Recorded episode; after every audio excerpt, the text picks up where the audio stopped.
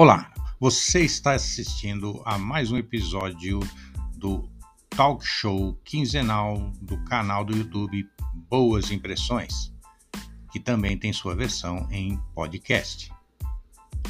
Aproveite! Olá, boa noite para quem está ao vivo, bom dia, boa tarde para quem ver em arquivo esse nosso, esse nosso bate-papo, começando mais um bate-papo, mais um talk show aqui do Boas Impressões sobre a coordenação do professor José Pires. Hoje com a, hoje com a, a, a brilhante participação do mestre Lincoln Seragini, né? Hall da Fama do design, do design brasileiro de embalagens, nessa série que nós estamos fazendo é, sobre as embalagens especificamente. Né? E eu gostaria de passar então a palavra para o mestre de cerimônias aí, o professor José Pires. Professor, é com você. Boa noite a todos, sejam muito bem-vindos. Você que está nos assistindo agora ao vivo, você que vai nos assistir lá no podcast ou mesmo em, na tarde, na manhã, na madrugada, seja muito bem-vindo. Vai ser um prazer estar com essa fera, Lincoln Seragin. Esse cara é, ele, ele é, é, simplesmente um dos maiores homens de marketing e de, de, embalagens no país, né? É, depois a gente vai falar sobre tudo isso daí e vocês vão, vão, vão prestar atenção porque o cara é muito crânio, ele é muito bom no que ele fala. Nós temos muita coisa para descobrir. Eu acho o seguinte: de, de pronto, de bate pronto, eu vou dizer uma coisa para vocês vai ter que ter outro programa, porque o sol não vai dar. Tenho certeza que o sol não vai dar. Robson, seu boa noite, por favor. Boa noite a todos, professor Seragini, professor Pires, Paulo, nossa audiência.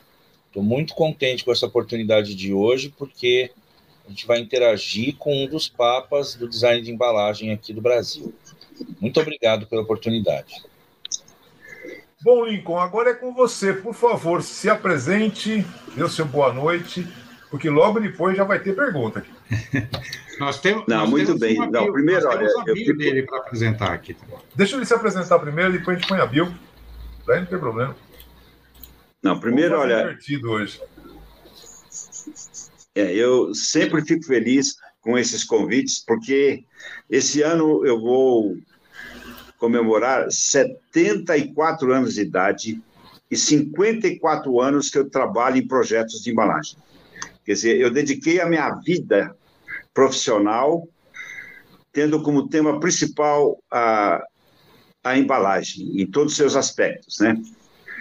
Naturalmente que eu depois expandi para gestão de marca, para o branding, para inovação, atualmente eu estou na governança, mas o meu grande amor mesmo é a embalagem. E eu tenho também muito, muito orgulho de ter contribuído para a valorização da profissão do especialista de embalagem no Brasil, né? Porque quando eu comecei a minha carreira, é, embalagem não era considerado uma profissão. Muitos diziam que não era possível estudar embalagem, né? E eu fui, então, um dos pioneiros, não só em escrever sobre os princípios e até o que eu chamo depois, chamei depois da ciência da embalagem, né? Como depois é, aplicação nos projetos. É, isso é, contribuiu não só com a minha carreira, mas eu tive, acredito, influência nas escolas, nas empresas, é, a, a, um ponto que, por exemplo, eu fui indicado academia, para a Academia Brasileira de Marketing, que é uma honraria, e quando eu fui convidado, a justificativa Lincoln, foi essa que eu... Oi. Vamos fazer Alô? o seguinte, agora nós vamos colocar a sua bio. Olha aí. Olha o hum. que nós aprontamos aqui para você. Tá bom. É uma surpresa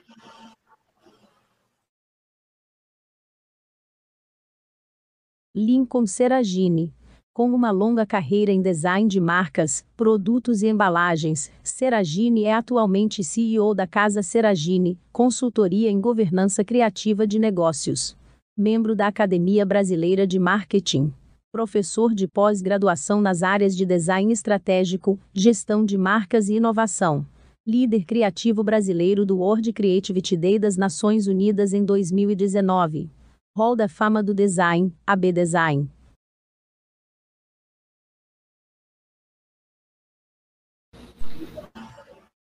Foi um dos fundadores, pelo que eu entendi, um dos fundadores da Yankee Rubica. Não é isso, Lincoln? Não, não da Yankee Rubica, que é uma agência norte-americana é, quase centenária, né? O que eu, eu fundei foi no Brasil a Seragine Young Rubica. Que... A, a, a, sua, a sua mão, Seragine, está em, tá em frente à câmera. Então, é que eu estou tentando mudar agora para o, o computador para aumentar a imagem. Estou conseguindo, tá bem? Eu peço desculpas um ah, pouquinho, então tá porque. Ó, então está abrindo. Tá, eu...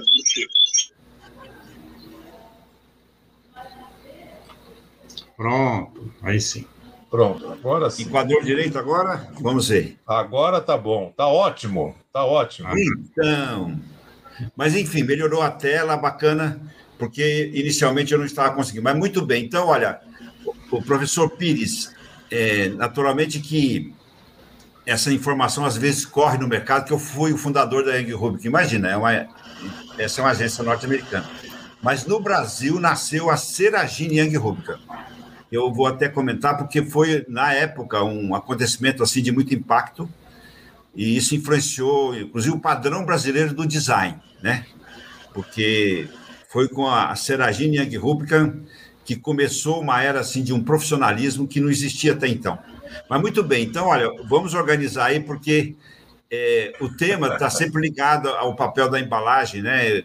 Tanto na sociedade como principalmente a área de vendas, de marketing então, vocês ficam, ficam, fiquem à vontade para fazer perguntas iniciais e depois eu vou apresentar um roteiro rápido, que eu espero ser rápido, né? Porque eu não vou poder mostrar, viu, Paulo, os 100 slides. Isso aí é exagero. Mais uns 28. Oh, não, tem, vai... não tem pressa, não tem pressa. A gente aqui não tem hora para sair, tem hora para começar, não tem hora para terminar. Não, muito Robson. bem. Então, fica à vontade se tem alguma pergunta, e depois Perfeito. eu gostaria de apresentar o, o meu roteiro lá. Perfeito. Sim. Robson, tem uma pergunta? Eu tenho sim. É, professor Lincoln, é bastante Oi. comum no meio gráfico, no meio de impressão, né, que é do qual eu venho, é, se encontrar dificuldades para alcançar uh, certos requisitos uh, de cores do cliente, do dono da marca, em função uh, de detalhes que ele desconhece do projeto gráfico e acaba adicionando ali. Então, uh, eu queria saber uh, se a gente. o que, que, poderia ser feito no âmbito do design, da sua área de domínio, para se aproximar um pouco mais o profissional da impressão, não o cara do projeto, mas aquele cara que está envolvido na impressão com as suas limitações técnicas e industriais, aproximar isso um pouco mais da concepção da embalagem. Não, muito bem, Robson. Sabe que essa pergunta é crucial. E, no meu caso, eu diria que uma das explicações do sucesso que eu tive na minha carreira é porque eu sou engenheiro químico. Imagina você. E com isso, era uma filosofia, tanto minha como das minhas equipes, e depois da minha empresa, dominar os processos de fabricação e principalmente de impressão. Não só distinguir os, os processos, como os pré-requisitos desde o projeto de assegurar que a reprodução fosse a mais fidedigna possível. E eu diria a você que eu consegui isso. Então, é uma deficiência da formação profissional do designer, e eu já defendi que deveria existir o engenheiro designer, porque foi o meu caso, né? É, e é raro, eu sei que isso dá polêmica nas escolas, porque, lógico, o design vai mais para o mundo criativo, né? Para a concepção. Só que todos os projetos, pelo menos industriais, precisam ser implementados. E aí você tem que vencer as limitações técnicas. Então, olha, eu concordo plenamente. Inclusive, o último projeto que eu fiz, é, aconteceu até um fenômeno. Eu tinha feito a concepção, o processo que a gráfica escolhida aplicou tinha deficiências, o resultado não foi bom. Aí o cliente achou que seria deficiência do projeto, e eu fiz uma coisa nossa, há mais de 25 anos não fazia. Eu encontrei alguém em São Paulo que fazia a prova de prelo. Eu fui demonstrar que era problema no processo a partir da, da foto original do cromo, como nós falamos, apesar que hoje é um arquivo digital, demonstrando os defeitos que foram acrescentados, desde a seleção de cores, uso da retícula, a gravação da chapa, o tipo de, de tinta, o impressor, a máquina. E quando eu visse esse processo, demonstrei que o problema não era do projeto, e sim do processo de reprodução gráfica e assim por diante. E depois trocou a gráfica, imprimiu em nota mil. Não era do projeto, e sim do processo de reprodução gráfica. Entendi. Então, mas é raríssimo acontecer esse fato de que a agência que é, no caso, é responsabilizada pela deficiência. E, ao contrário, foi o, o, o processo de reprodução e de impressão que prejudicou o resultado. Mas, ok, é. você já começou com uma pergunta técnica, né? É bacana porque eu gosto também dessa área. Já dei muita aula. Sabe que no Senai, eu, eu fui o único convidado duas vezes para fazer conferência na Semana de Tecnologia de Artes Gráficas. Fui professor do primeiro curso de desenvolvimento técnico de embalagem no Brasil, através do Senai. Eu levei um ano e meio vencendo lá os pedagogos, eu quase desisti. O Senai, eu nunca vi um, uma entidade tão rigorosa é, nos mínimos detalhes. E eu não desisti. Sim. Eu falei, eu vou até o fim aguentar, aguentar essa turma, porque é, eu queria tanto né, lançar um curso e isso aconteceu. Foi na Teobaldo de Denigres. Sim, isso. E durante, é, os amigos. Professor Lincoln, pro, professor Lincoln, você, você, me lembrou agora um, um, uma, uma questão que tem na área de arquitetura, que existe o arquiteto e o engenheiro civil, né? Então, alguma coisa nesse sentido que teria que ter em design também? Ou o design pode ser também essa engenharia, ele pode, ele pode absorver essa, eh, esse conhecimento mais técnico? Não, pelo menos o básico, porque, lógico, são carreiras diferentes, né? Mas não pode um designer conceber nenhuma criação sem, no mínimo, ter noção das limitações técnicas. Quer dizer, ele precisa, no mínimo, fazer consultas anteriores. Eu tinha uma regra, assim, de ouro na minha empresa, que eu nunca apresentava um projeto sem confirmar antes com a, o, o, fornecedor se era viável. Porque a gente sabe a repercussão que isso dá de atraso, de, de prejuízos, né? Então, isso eu posso falar com orgulho, viu? É, realmente, desse pecado eu não eu não vou ser. Mas isso é não vai ter que prestar Você já começou a pegar pesado. Eu, você viu que eu já respondi ao Não, é, é, eu, eu, a minha atuação profissional é mais técnica, professor. E eu Sim. tenho uma passagem, antes de eu mergulhar na área técnica, eu fui produtor de agência por quase Sim. cinco anos. E muitas vezes o pessoal da direção de arte se incomodava. Como eu fui um cara que eu já vim da gráfica e migrei para a agência, o pessoal se incomodava que dizia que eu era muito bonzinho com as gráficas, mas na verdade eu fazia isso que você fez. Eu, protegeu, eu chamava... imagina, isso é ignorância mesmo. Olha, é uma atitude equivocada porque quem não tem noção da realidade industrial realmente não vai ser um bom profissional. Né? Pois Mas é, professor. Não... Lincoln, você, você desenvolveu umas coisas muito loucas, na minha visão, e assim, pelo, pela época que você fez esse trabalho, é, que você começou a tanto falar de embalagem quanto falar de marketing, né? E Sim. eu vi algumas coisas que você colocou, como é, você falou alguma coisa, eu lembro de uma, uma, uma palestra, uma, uma entrevista sua, que você dizia sobre é, que o pessoal acha que marketing mudou tanto, que a, o marketing digital virou é completamente diferente e tal, e você fala que marketing é planejamento e tudo mais. Explica um pouquinho isso para a gente, e aonde que você, é, eu sei, né?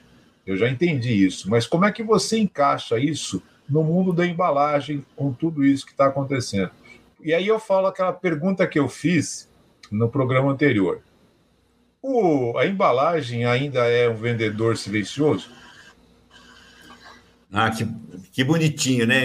Isso aí. Sabe que essa frase que a embalagem é o vendedor silencioso é ainda a mais pura verdade.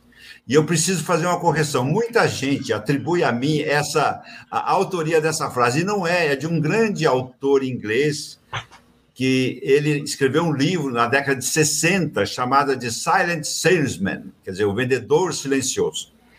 Isso, sabe que é, o supermercado só é viável economicamente porque a embalagem substituiu o vendedor.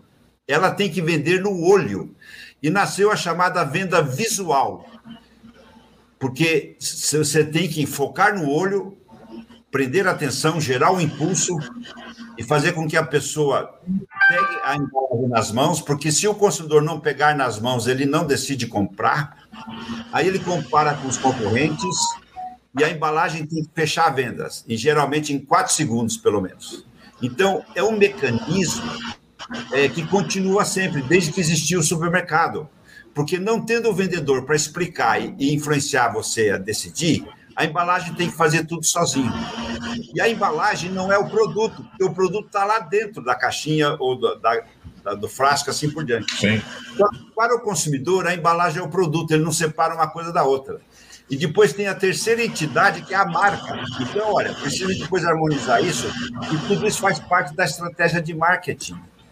Porque o marketing é a função de uma empresa que visa atender demandas do consumidor, projetando e preparando os produtos para vender, tendo que vencer os concorrentes.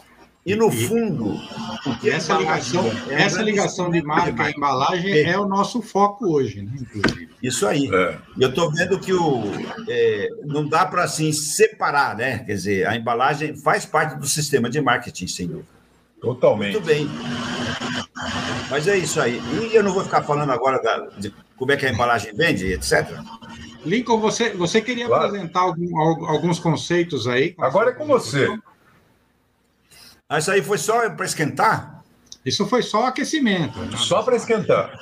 Só aquecimento. Não, tá Agora é com você. Não, mas olha, com prazer. Então, olha, eu, eu sempre gosto, hoje em dia, quando eu faço uma conferência, fazer uma correlação. Não sei se dá para pôr na tela inteira, como é que é. Dá, é... dá para pôr na tela toda. Tá bem, porque o que acontece? Eu, é importante eu relatar um pouquinho a minha história para entenderem como é que eu acabei parando na embalagem e por que, que eu me dediquei tanto a ela e, enfim, o que aconteceu no Brasil com isso. Então, vamos em frente. Eu, eu sempre brinco, é, e essa frase é um pouco provocativa, que é em busca da inovação perdida, né? Porque o tema inovação, eu vou mostrar alguns exemplos que a inovação ela pode ser tão simples na embalagem que não precisa de tecnologia, não precisa de investir em equipamento, porque, para mim, inovação é aquela nova ideia que aumenta as vendas e aumenta o valor do produto e a lucratividade das empresas. Isso que é inovação. Lógico você tem graus de inovação, você tem a pequena ou até radical, né? Mas a embalagem, eu vou mostrar alguns exemplos aqui chocantes de como uma fotografia muda a história de uma de um produto e, e, as vendas. Então vamos lá, vamos em frente. Então é o seguinte, eu, eu começo então a minha história na embalagem relatando a minha origem. Eu nasci num armazém no interior de São Paulo que chama-se Casa Seragini, que era o armazém do meu pai. Eu fui balconista até os 16 anos, aí vim para São Paulo estudar, só que na minha infância os meus brinquedos foram embalagens. Aí que começou o amor por embalagem, né? Eu engatinhava brincando com embalagens. E a partir disso, é, eu, na minha cidade ainda, eu colecionava maços de cigarro. Eu tenho tudo isso até hoje, né? Então, isso fez parte da minha vida. E quando eu vim para cá, comecei a trabalhar na Colgate Palmolive, que vocês estão vendo aqui, podia até voltar ao anterior, a foto da minha carteira profissional, que é dia 15 de julho de 68. E o que aconteceu? Eu fui trabalhar lá porque eu, o primeiro curso que eu fiz em São Paulo foi Química Industrial. E me encontrei um amigo da minha terra que trabalhava na Colgate e me levou para lá e eu fui contratado. De lá eu fui para a Nestlé. Da Nestlé eu descobri o, o design, eu fiz um curso pela New York University, a, a Nestlé que financiou no caso. Eu descobri o design e ganhei um livro de um colega da Nestlé que falava que as cores vendiam a embalagem. E aí eu me interessei e comecei a estudar e dar aulas sobre psicologia e psicodinâmica das cores. Desde 74 eu faço isso. Eu já fiz mais de 3 mil conferências na minha vida, conheço mais de 35 países. Então, realmente, olha, tem muita quilometragem, mas tudo em prol de defender o que vocês vão ver que eu vou esclarecer melhor, o design científico da embalagem. Volto ao anterior, Paulo, porque tem uma coisa muito importante, o seguinte. Vocês estão vendo essa o plásticos embalagem, essa foto minha nessa capa de revista azul aí? Isso é de 1976. Eu tinha, portanto, acho que 28 anos. Eu estava na Johnson Johnson e convenci o editor dessa revista a publicar, durante 10 edições, o primeiro livro sobre tecnologia e princípios de embalagem no Brasil. Então, eu, fui, eu inaugurei o estudo científico da embalagem no Brasil. E aí está a prova, né?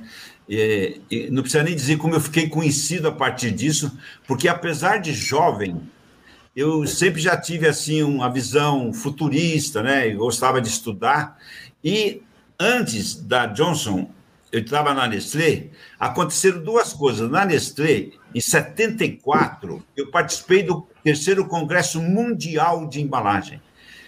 E a minha conferência já foi defender a necessidade de estudar embalagem. Eu, propus o primeiro currículo e comecei a dar aulas no ano seguinte, em 75, sobre os princípios, a teoria e a prática da embalagem. E também, olha, eu fiz outra coisa que ficou histórica. Eu fundei a gerência de embalagem na Nestlé, no ano de 74, que não existia, eu fui reclamar lá para os meus diretores de que a embalagem era mal gerenciada, porque o gerente cuidava da produção e não tinha noção da embalagem, ele atrapalhava. E ele me perguntou o que era para fazer, eu disse, olha, devia fundar e trazer um gerente com experiência. E trouxe, só que eu era muito jovem, eu tinha 25 anos, e ele me disse, olha, só tem uma questão, para você ser o gerente só depois dos 40. Aí eu pedi as contas e fui embora. Depois dos 40? É, porque a Nestlé parecia um regime militar, né? Tinha que ser um homem e, e assim, bem desenvolvido e maduro, né? Porque é a teoria europeia. Mas muito bem, então da Johnson, de Johnson, que eu fiquei muito conhecido, aí mostra o próximo. Aí aconteceu um, fato histórico na minha vida. Eu fundei em 81, ó, nascimento da Seragine Yankee Rubica, em 81. Eu fui convidado para abrir uma filial aqui no Brasil, fiquei 10 anos lá, e depois de dois anos, porque quando eu inaugurei tinha outro nome, o nome americano, eles decidiram mudar, e o presidente mundial recomendou colocar o meu nome, né? Imagina, eu tinha talvez 33 anos, ver o meu nome numa empresa americana que faturava assim, 6 bilhões de dólares, o meu nome lá na porta. E eu, assim, um brasileirinho, né? Porque vocês não fazem ideia, até hoje eu estou animado com 74 anos, imagina quando eu era jovem. Eu tinha uma coragem, uma energia, que eu virava de perna para o ar o mundo. Né?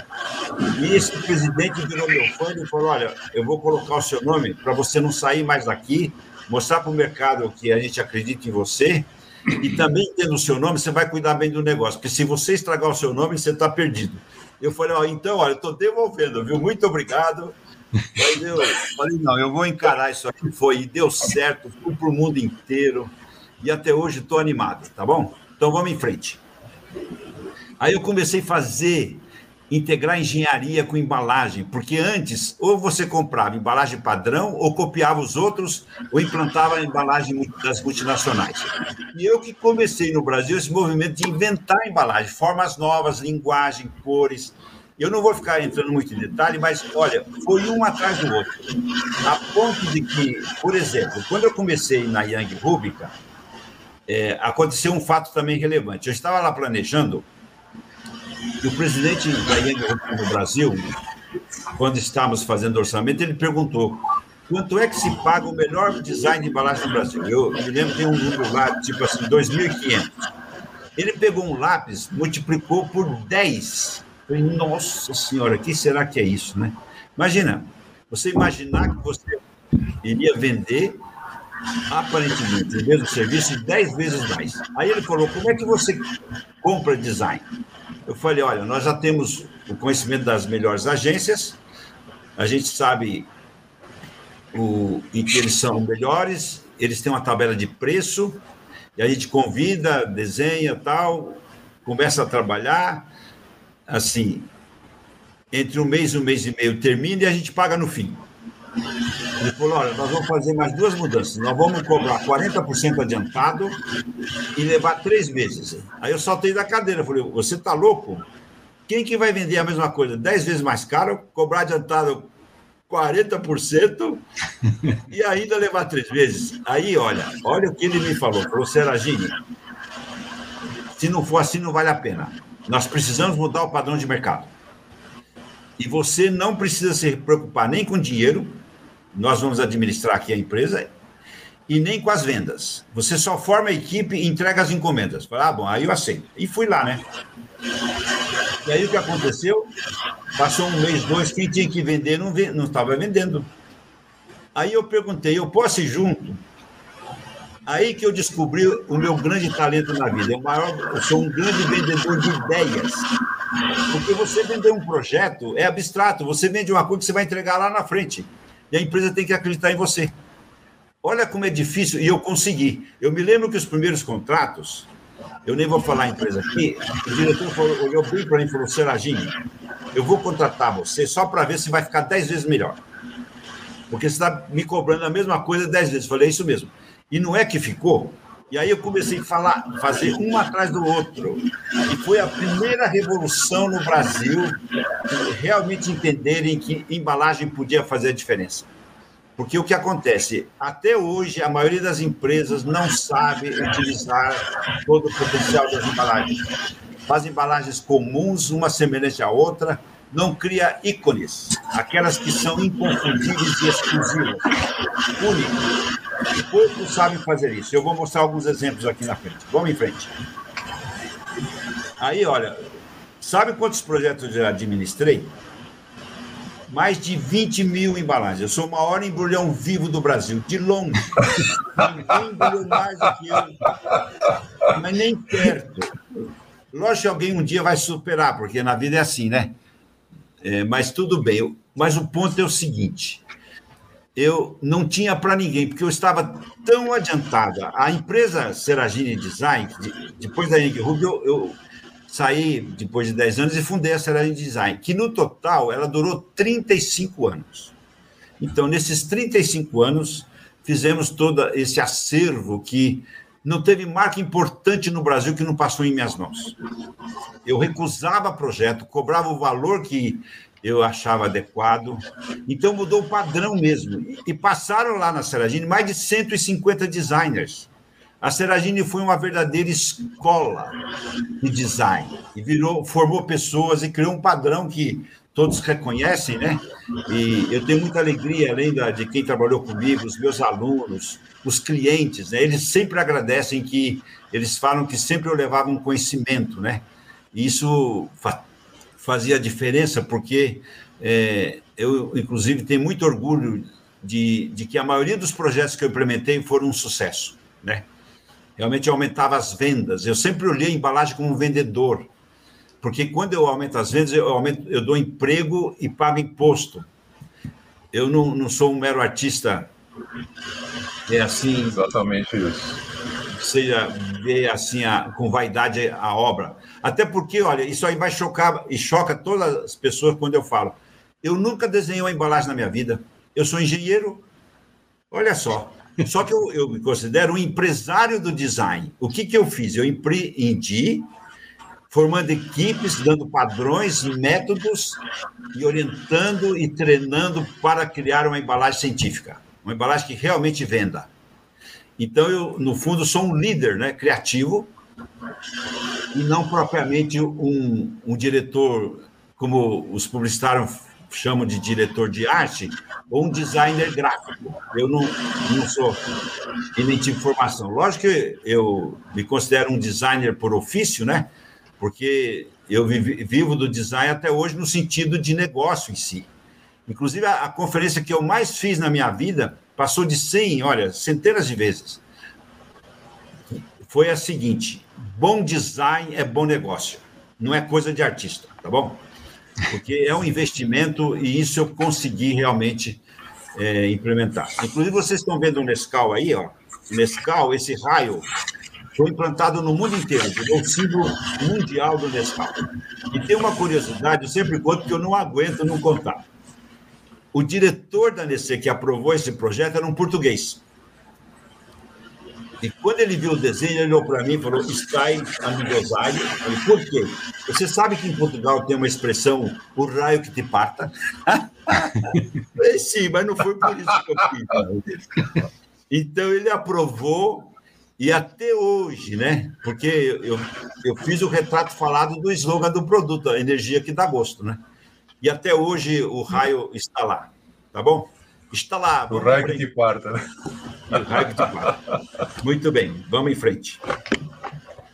E aí eu sempre fui um futurista. Eu previ, na virada do século, que design ia liderar a competição mundial. E isso aconteceu não pelos motivos que eu imaginava, porque eu dizia nessa época que o design seria a única coisa que, se você tivesse algo original, não poderia ser copiado.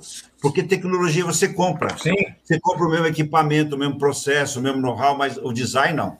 Ninguém vai ter uma outra garrafinha da Coca-Cola e, e, qualquer outro que eu pudesse falar aqui, porque o design, se ele é original e não é cópia, ele passa a ser exclusivo, com uma marca, né? E o design é que faz isso. E só que o que aconteceu? O design evoluiu do projeto estético e funcional para a inovação. Nasceu o famoso Design Innovation, que depois nasceu o Design Thinking, que depois nasceu o Business Design e agora está nascendo o Humanity Design. O último estágio do design é design para a vida. Como resolver os problemas da humanidade, inclusive aqueles grandes é, objetivos de sustentabilidade das Nações Unidas, os designers estão liderando, porque o designer é a formação, o design é a formação mais completa que existe, porque qualquer outra profissão ela é vertical, é especializada. O engenheiro, advogado, médico ele é vertical. O design é, é horizontal e, e universal. Ele ajuda a identificar os problemas, gera ideias para solucionar, desenvolve protótipos e implementa. Os designers têm a capacidade de identificar problema, desenvolver soluções e implementar soluções. Não tem outro profissional que faz isso melhor. Então, eu estou defendendo aqui porque, é, quer seja uma embalagem, ou uma estratégia de um negócio, ou resolver como é que funciona melhor no hospital, uma escola, ou como resolve o abastecimento de água de algum lugar, ou agora a reciclagem, a logística reversa, a economia circular, os designers estão no centro. Então, isso, inclusive, é um conselho para os jovens brasileiros prestarem atenção e escolherem design como profissão. Ufa, hein? Ó, desabafei agora. Vamos em frente. Vamos em frente? Vamos. Vamos lá. Bom, sabe que o, como o nosso tema é embalagem, olha, olha essa frase. Por que embalagem, né? Porque muita gente considera embalagem um mal necessário, que acrescenta custo aos produtos, que polui nossas ruas e cidades, né? E que, naturalmente, isso está cada vez mais grave mesmo. Mas o que acontece? A embalagem é uma necessidade da vida. Ó. Sem embalagem não existiriam cidades. Morreríamos de fome, doenças, falta de higiene, cuidados pessoais e beleza. Porque tudo que consumimos vem dentro de uma embalagem para conter e proteger.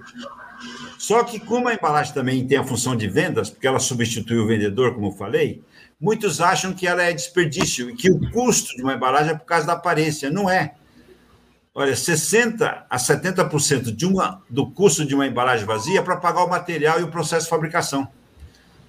Para garantir a proteção e a resistência mecânica, a proteção, a, a, é a conservação ao, ao, ataque do meio ambiente, o, os gases, os vapores, o oxigênio, a umidade, tudo isso contamina e deteriora os produtos. Né? E a embalagem funciona, então, como material barreira, protegendo contra tudo isso. Né? Só que, como depois do uso entre aspas, jogado fora, é, a sociedade critica muito. Isso é um problema, inclusive um desafio imenso né, para a indústria de embalagem, apesar que tem crescido muito, e mais ainda é um desafio para quem fabrica os produtos e usa as embalagens como meio. Inclusive, agora tem uma legislação que a, as empresas serão obrigadas a, a recolher, inicialmente até 22%, por exemplo, do que ela distribui no mercado, e com o tempo a 25 e assim por diante, porque a embalagem é uma necessidade da sociedade, porque sem ela nós não conseguiríamos sobre, sobreviver. E não teria crescido a população mundial, assim por diante. Né? Mas vamos em frente. É, pula, eu estou vendo que aí fica muito detalhe. Uhum. É, isso eu já afirmei, eu acho que vou repetir: as empresas não utilizam toda a força da embalagem. E geralmente a embalagem é um problema para desenvolver, especificar, comprar, controlar a qualidade. E tem muito defeito, muita perda, porque ela é mal projetada. E, no meu ponto de vista, o grande problema do sistema de embalagem no Brasil é falta de liderança. Porque a embalagem é órfã, não tem quem manda numa empresa. Isso é um tema que eu já defendo há muito tempo. Porque quem é que decide qual deveria ser a embalagem ideal para um produto? Quem é que é responsável em integrar, coordenar e decidir para solucionar no final, indicando qual seria a melhor embalagem? Não tem essa pessoa. O marketing quer a, a melhor apresentação e, e atratividade da embalagem, a produção quer que seja mais adequado para as linhas de fabricação, quem cuida da qualidade do produto quer a compatibilidade química e a estanqueidade, como fala, né, de proteção. E o custo? Quem é que gerencia o custo? O custo é perdido. E o custo, ele é determinante ou é consequência? O que quer dizer isso? Eu nunca comecei um projeto de embalagem sem perguntar antes qual era o limite de custo. Porque se tiver um limite de custo, o que acontece com qualquer embalagem? Você tem que fazer caber dentro do custo o grau de proteção e apresentação, e sofisticação, dizendo assim sendo que a embalagem ideal, o custo devia ser consequência. Você define o, o nível de apresentação que devia ter, as funcionalidades e a produção, e aí sim gerencia para ter o menor custo possível. Isso sim é gerenciar um bom projeto, mas a maioria não faz isso. Então, as embalagens geralmente são desequilibradas, e, e muitas vezes até superdimensionadas em alguns casos ou subdimensionadas, que no fundo é prejuízo do mesmo jeito, né? por falta ou por excesso. Então é o seguinte: ainda na maioria dos casos, lógico que tem exceção, tem empresas, principalmente as multinacionais, que já aprenderam isso fora daqui, eles já têm um padrão, estão procurando cada vez mais profissionais preparados, né? Apesar que hoje, e é curioso, a embalagem agora é 880. O 80 está sendo sustentabilidade, só se fala disso, né? esquece todas as outras funções. Mas tudo bem, vamos em frente.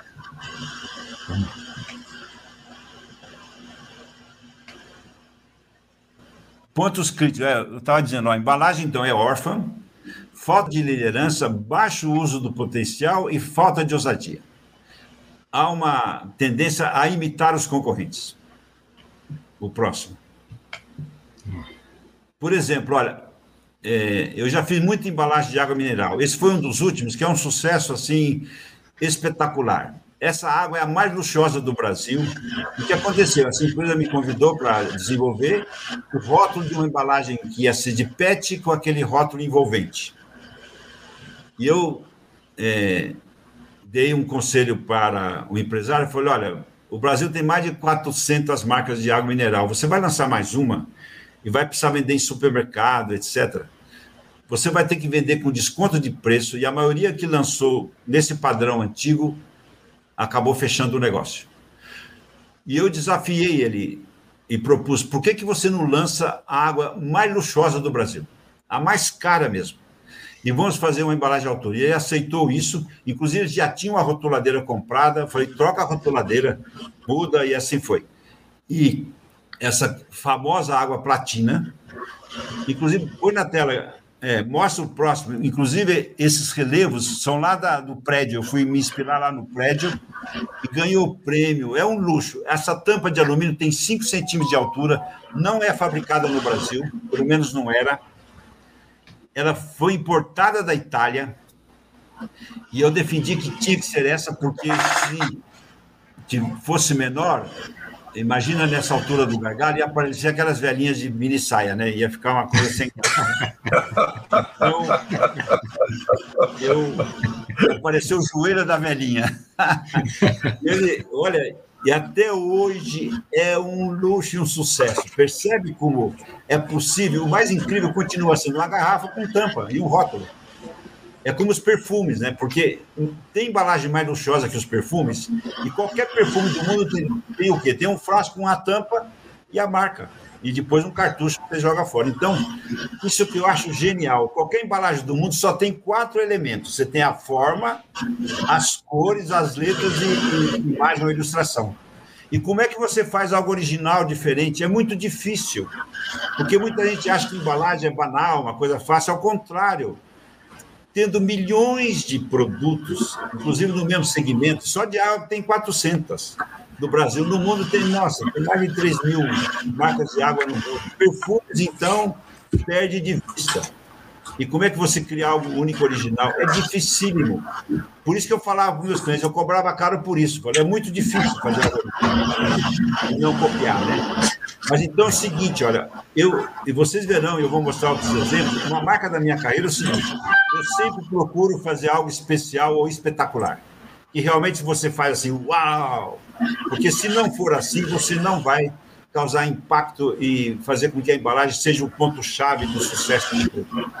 Vamos em frente, por favor. Olha aí, ó, primo, é um luxo. Realmente nem parece água, parece perfume francês. Mas é isso aí.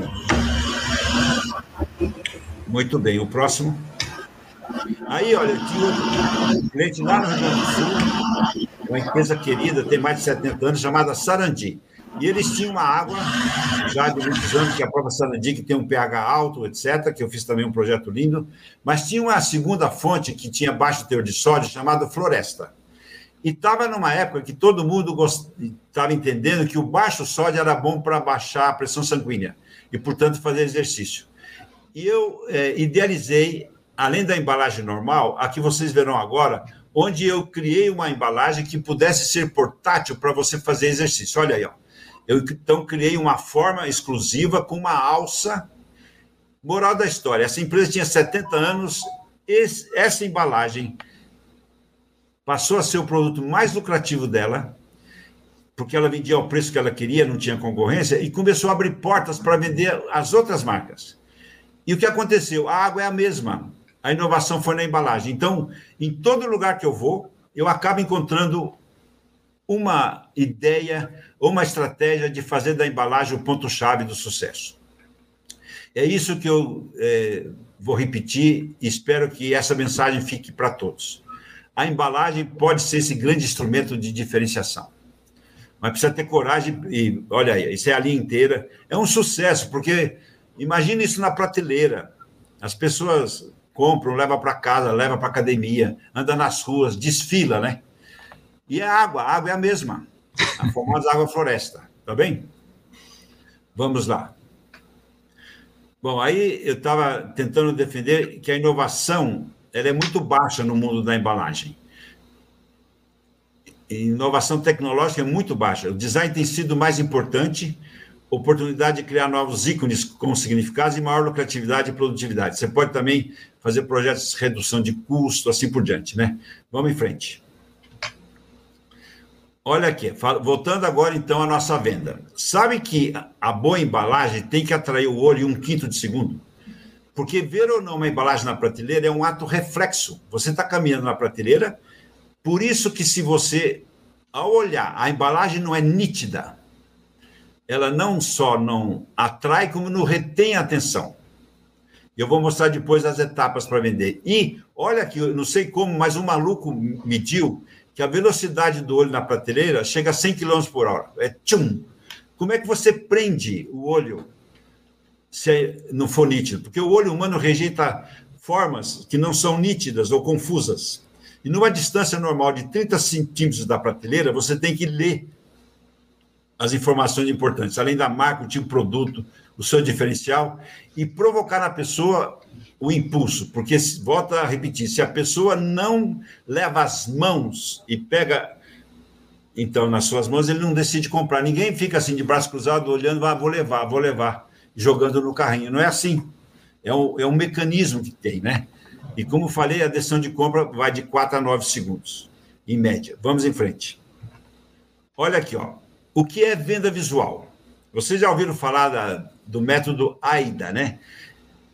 Que é usado na venda pessoal. Porque um vendedor, para vender e fechar o pedido, ele tem que despertar atenção, em primeiro lugar, assim, uma conversa simpática, com, começa a conversar.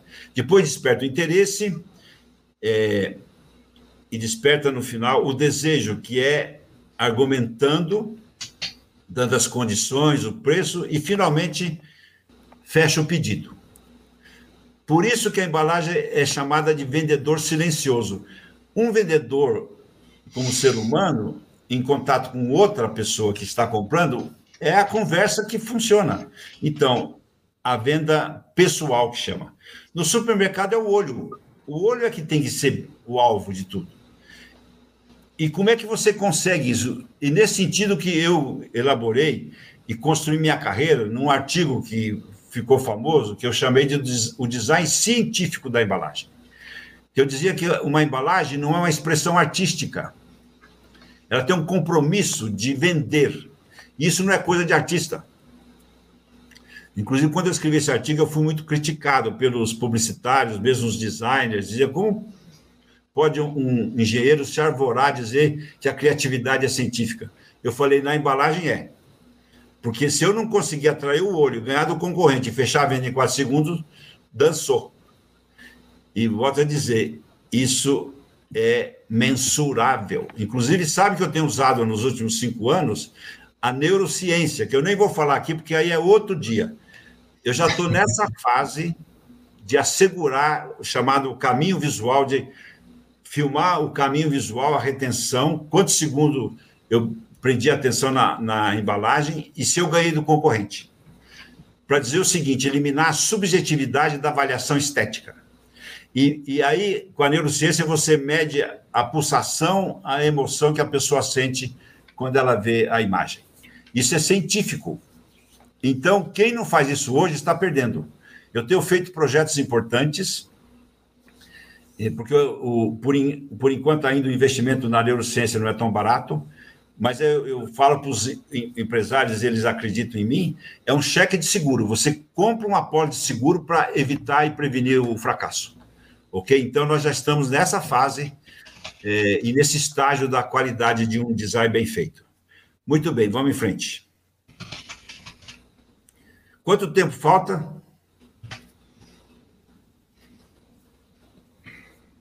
Alô? Oi. Quanto tempo falta? Porque agora eu vou dosando a minha conversa. ah, nós temos ainda pelo menos uns 10 minutos para a apresentação e depois a gente pode abrir para perguntas, viu? Para um, um bate-papo. Então tá bem. Então pula tudo isso aí, eu vou mostrar lá na frente os casos.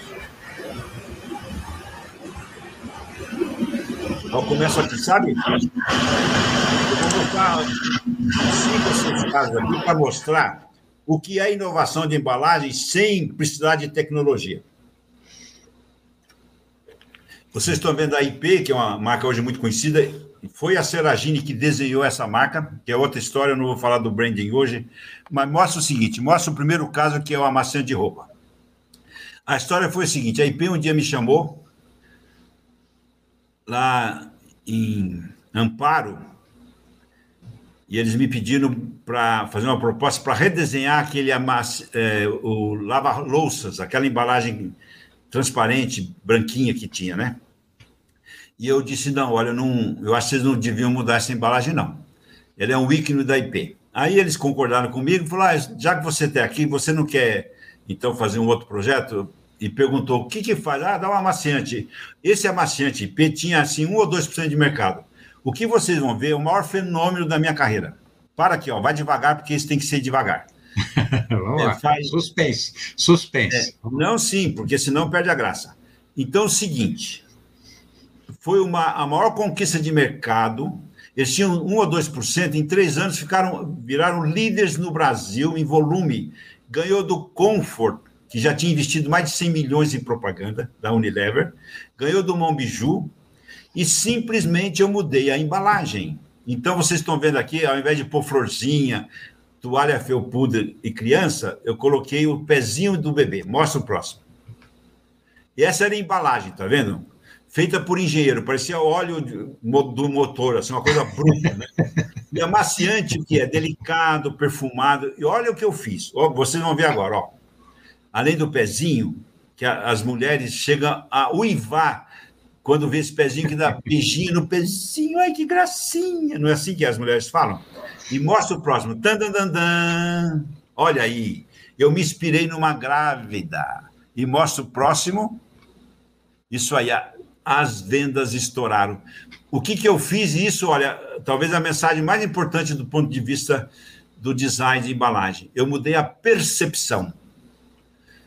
E, no fundo, o que é o marketing e o design, a não ser a gestão da percepção, o, o líquido que está aqui dentro é o mesmo que estava na outra embalagem. Vocês diriam que é o mesmo? Não. Tanto é que o construtor comprou porque ele mudou a percepção. Olha aqui, ó. o líquido que está aqui. Percebe? Isso aí é tudo fundamental. Esse caso, ele resume tudo que uma embalagem pode fazer para um produto, mesmo um produto comum, banal. É quando você acrescenta um valor simbólico e isso não é qualquer um que sabe fazer. Porque continua sendo uma garrafa com alça, com tampa e com rótulo.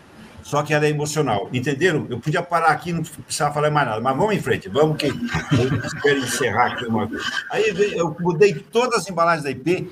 Eu tripliquei a venda no mínimo de todas. Eles passaram de um patamar de 500 milhões para bilhão e foram esses projetos, tanto da marca como da embalagem. Olha aí, ó, Pinho e o próximo. Olha que esse era a embalagem que existia, de PET, né? E olha aqui como um copiava o outro. Olha o Bril e o PIP, olha como são semelhantes. Isso era típico, um copiava o outro. E aí eles disseram, ó, Seragine, você não pode mudar nem a altura, é a mesma uh, pré-forma de PET, vocês têm o ombro e o fundo para criar. E aí eu comecei a dar movimento, olha o que aconteceu. Olha aí. O próximo. Sem aumentar o custo, as vendas triplicaram, porque eu dei movimento e acrescentei um significado de ação, né? essas linhas é, no frasco é, comunicam ação, ativo. Muito bem, o próximo. Aí eles queriam lançar a lã de aço, igual a Bombril. Eu perguntei, vai ter alguma diferença? Não, é tudo igual, mesmo, mesmo, mesmo aço. Eu falei, e eu esperneei, sabe que eu consegui, pelo menos no lançamento, aumentar o custo. Olha o que eu fiz. Como o Bombril ele dá brilho no metálico, olha o que eu fiz. Dan, dan, dan, dan. Olha um saquinho metalizado.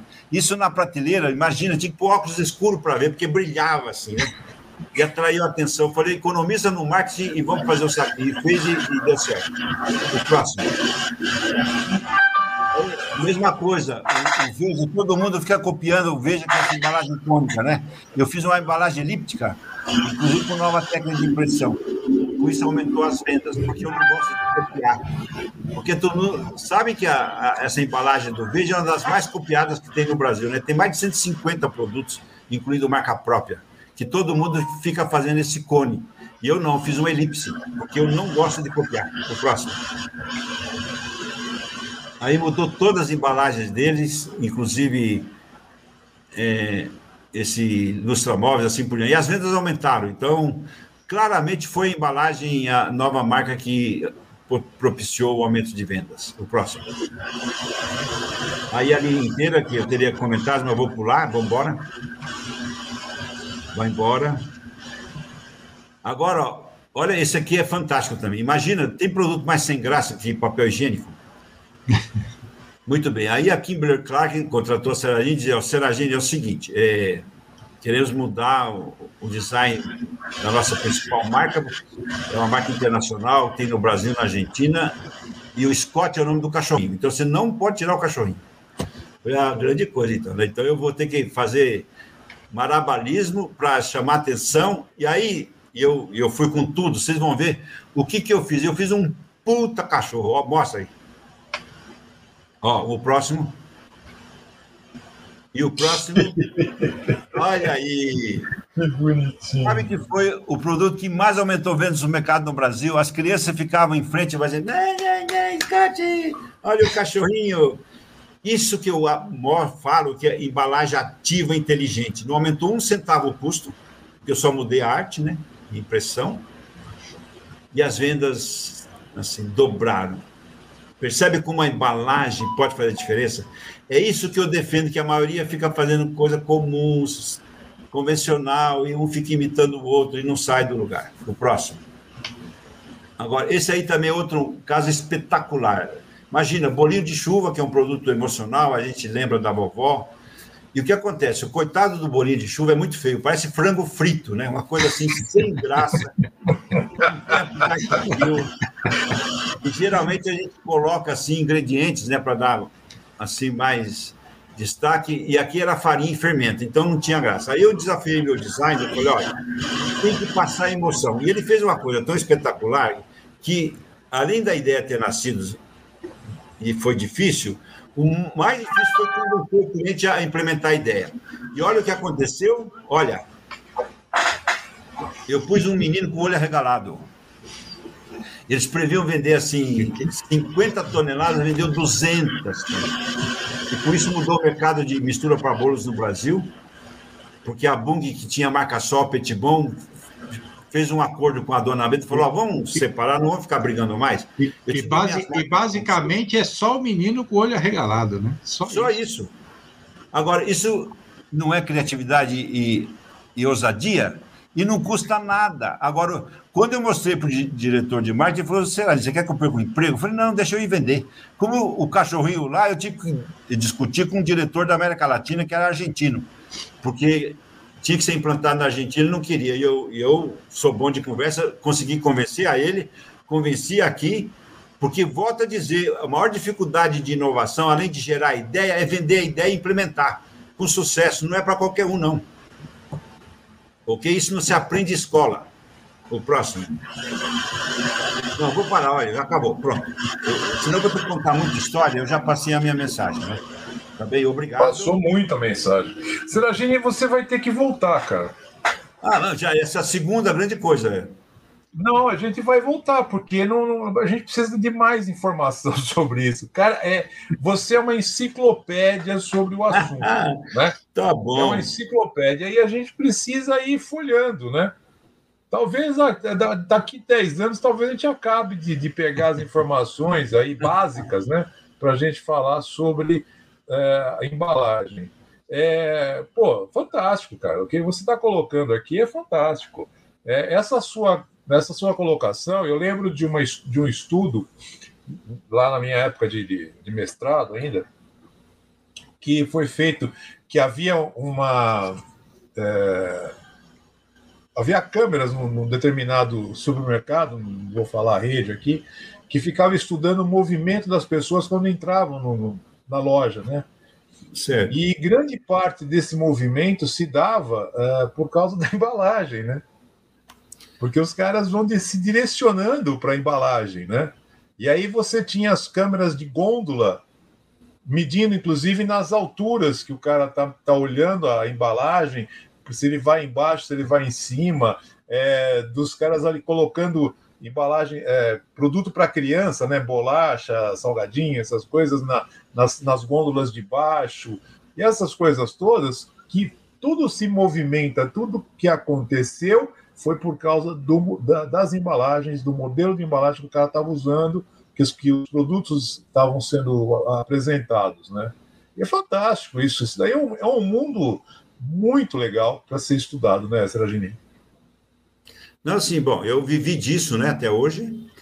E aí vocês, quem não conhecia, é, pode observar por que, que eu tive tanta influência e tanto impacto e e pus a mão na maioria das marcas brasileiras por isso. Eu tinha um conhecimento que ninguém tinha e, e que fazia diferença mesmo. Eu é, tenho esse orgulho, de certa forma, mas eu nunca guardei para mim isso. Né?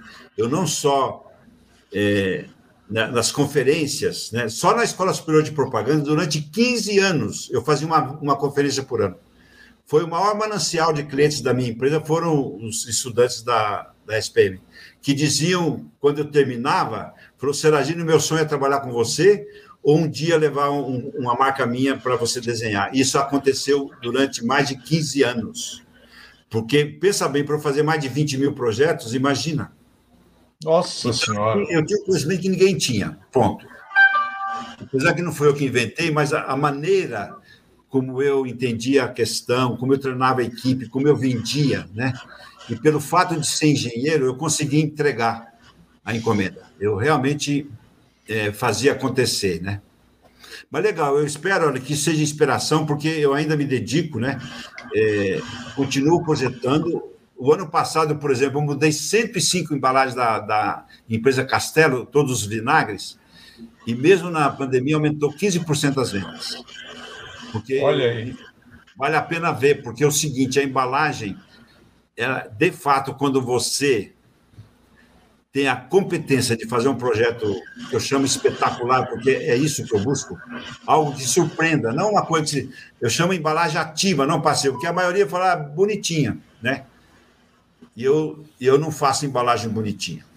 Eu faço embalagem que derruba. E é isso que eu espero iniciar os jovens, que se tiver alguém me ouvindo, isso é, vai com tudo, com coragem, tenha ousadia, porque custa igual, tá bom? Mas tá bem. Robson tem pergunta. Ele pergunta não, eu queria fazer um comentário. Professor Lincoln, há alguns Oi. anos atrás, nós estávamos num grupo de júri técnico de rótulos. E o Pires e o Paulo conhecem o professor Bononato. A gente parou naquele rótulo do pezinho do bebê. Nós paramos. Olha só, nossa, nosso trabalho lá é júri técnico de impressão atributo certo. de impressão. Mas a gente parou por causa desse pezinho. Eu comecei a dar risada quando eu vi a foto. O Pires, você pergunte para o Bononato quando for possível, quando ele estiver em alguma live, essa história do pezinho. A gente parou e o Bononato chamou, falou: Olha isso aqui, olha que incrível, é só um pezinho. E é uma coisa muito bacana. Agora a gente sabe quem criou, quem foi o responsável. Muito legal. E o que, que pensou? O né? efeito nas mulheres. Se não, as, sabe que lá na Seragine eu tinha um, um, um teste que a gente só mostrava para o cliente também. Se as mulheres, quando vissem o projeto, elas uivassem. Ui, ui, que lindo! Esse foi um deles assim que eles ficaram lá beijando o pezinho, porque as mulheres adoram beijar pezinho de bebê. Isso é, verdade uma ideia simples, não, porque é isso que eu defendo. Não precisa de tecnologia, ciência, não. É só pôr o olho arregalado do menino, ver o que aconteceu, o menino 200 toneladas. É, é o feeling, né? É o feeling é.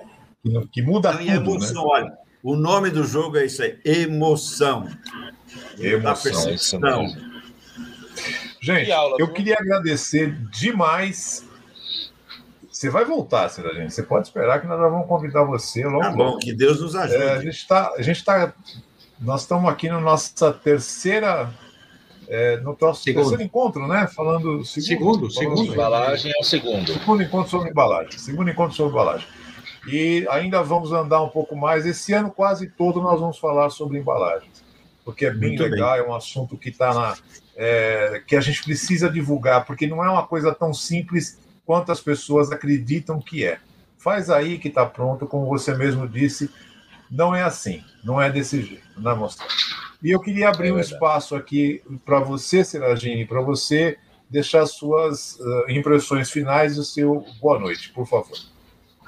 Não, primeiro agradecer, né, porque para mim é sempre um, um prazer poder não só relatar a minha experiência, mas principalmente influenciar é, os profissionais ou os jovens, né, que realmente não só escolham a embalagem como carreira, mas que tenham essa atitude né, inovadora e de ousadia. Porque, volto a dizer, custa igual. Né? Eu, eu acho que, principalmente as pequenas e médias empresas que não têm recursos para investir em marketing, a embalagem passa a ser, e muitas vezes é, mais importante que o próprio produto. Parece incrível isso, mas ela é tudo que uma empresa tem para chamar atenção. Lógico, você tem que ter qualidade, etc. Mas se a embalagem falha e ela não expressa qualidade, você vai perder a venda. E ao contrário, também eu também defendo o outro extremo. Não adianta adorar a pílula. Se você tem um nível de qualidade e faz uma super embalagem, você talvez venda a primeira vez. O consumidor não repete a compra quando a qualidade é falsa. Isso acontece muito com vinhos e perfumes, inclusive, é, em várias categorias de produtos. É, é, iludido por uma embalagem linda que o, o, a qualidade real não corresponde. Então tem que ter um compromisso e uma seriedade também. Então é isso, boa sorte.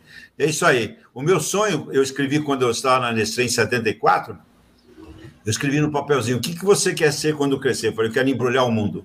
Eu estou embrulhando o mundo, tá? Esse é o meu sonho. Tá bem? Muito obrigado, Seragini. Muito obrigado. Boa noite. Robson. Boa noite para todos. Tchau. Que aula, que aula. Eu vou guardar tudo isso aqui para depois é, ir revendo e dissecando. É, professor Seragini, obrigado pelo seu tempo, por compartilhar com a gente. Eu gostei demais, eu espero ter mais oportunidades de te ouvir. Ok. É, Pires e Paulo, de novo, obrigado por me dar o espaço aqui na banca. É, e obrigado a quem está assistindo. E que aula! Eu resumo, que baita aula. É isso. Muito obrigado e boa noite para todos. Muito bem, obrigado mais uma vez. Gente, muito boa noite. Obrigado por vocês estarem conosco aqui. Se você gostou, curta e se inscreva e divulgue nosso, nosso material. É, nossa função aqui é criar conteúdo, né? E esse daqui é um baita conteúdo. Essa aula aqui do Seragini é fantástica, adorei, muito bom. É, nos acompanhem lá no, nos, nos podcasts, nas, nas plataformas de podcast, que nós vamos estar lá também. Mas vale muito a pena assistir essa daqui a, pelo, pelo YouTube mesmo, viu? Porque, olha, tem muita coisa para aprender. Seragini, novamente, muito obrigado de coração. Foi um grande prazer estar aqui com você. E você vai ter que voltar de novo, porque nós precisamos de mais informações, a gente precisa de mais conhecimento. Muito obrigado. Paulo, está com você. Muito bem. Isso aí. Tchau para todos e isso aí. Viva o Brasil, né? Somos. Com certeza. Que aula, hein? Que aula. É, é, é, esse episódio aqui vai ser difícil acompanhar pelo podcast, só no áudio, né? Tem, esse daqui precisa ter o visual, é. não tem, não, não, não escapa, né? Vamos deixar lá no podcast o link para quem quiser é, completar a informação de áudio com com o, o, o visual uh, que foi mostrado aqui. E eu queria agradecer ao nosso convidado, o Lincoln Seragini, ao Robson, ao coordenador, professor Pires, é, avisar que foi a primeira, foi a nossa primeira é, transmissão, além dos canais do Papo Net e do, e do Boas Impressões, também na, na página do LinkedIn, na nossa página lá do Paula Daí, lá no LinkedIn, tá? É, nós temos aqui uns boa noites aqui do Diógenes. Uhum. Agradecendo, também agradecendo a bela aula que nós tivemos aqui hoje. O João Leodônio dizendo aqui que esse ciclo de bate-papos tem que ser moldurado, hein? Vamos, vamos ter que embalar esse ciclo aqui. Oba. Vamos embalar de alguma forma. Muito bem. É. E, o, o, daqui a 15 dias, em duas semanas, estaremos aí com mais um, com mais um, um episódio. É, esperamos manter o mesmo padrão. A gente está trazendo as várias visões, né, as visões do, do, do designer, do engenheiro de embalagem, como é né, como eu acho que merece ser chamado o nosso querido Lincoln, é um engenheiro de embalagem. E, e de marketing, né, principalmente, que faz esse link fantástico entre marca e, e, e embalagem, e vamos ter aí é, também o ponto de vista dos empresários, o ponto de vista dos fornecedores, na, na continuidade dos nossos episódios, então acompanhe aí, inscrevam-se no, nos canais para receber as notificações dos próximos episódios, e nós vamos tentar inovar mais um pouco além do LinkedIn. Esperamos que no próximo episódio aqui do Boas Impressões a gente também esteja uh, ao vivo no Instagram. Então vamos tentar ainda a próxima vez já ir para o Instagram. Pessoal, ficamos por aqui. Boa noite a todos. Boa tarde, bom dia para quem está vendo isso gravado. Boa noite. Até a próxima. Até mais.